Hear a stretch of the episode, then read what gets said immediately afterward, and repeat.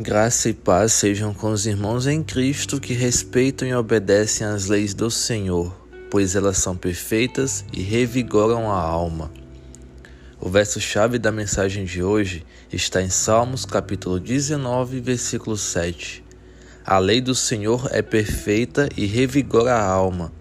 Os testemunhos do Senhor são dignos de confiança e tornam sábios os inexperientes. O ser humano é transgressor por natureza, vive andando no limite entre a santidade e a depravação total, como se não temesse o Criador, que produziu as leis para que andássemos nelas em obediência, zelo e amor.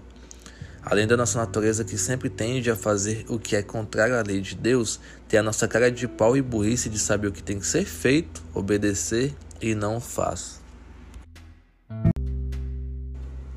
Quando nossos pais determinam algo, desde que não seja pecado, temos que obedecer sem questionar, principalmente quando somos crianças, menores de idade. Tudo o que eles disserem se torna uma lei que tem que ser cumprida, você concordando ou não. Da mesma forma é com Deus. Ele é a maior autoridade sobre a nossa vida. E se ele criou uma lei, tem um propósito, e este é sempre bom e perfeito. Não causa dor, mal, nem tristeza alguma para o nosso espírito. Ética, moral e espiritualmente. Jesus é o exemplo perfeito de como devemos conduzir os nossos pensamentos, palavras e atitudes, a nossa vida como um todo.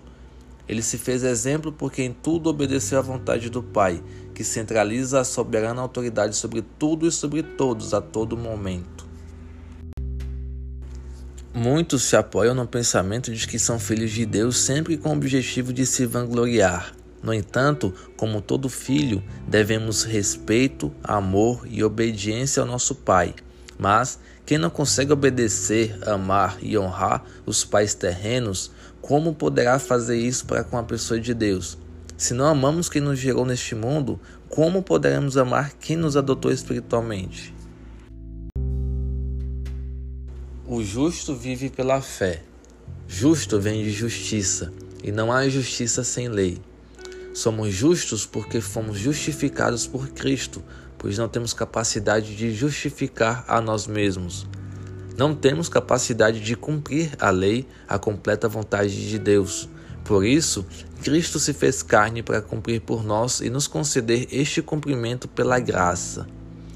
Pela graça, somos considerados justos diante do Pai e por isso podemos viver pela fé.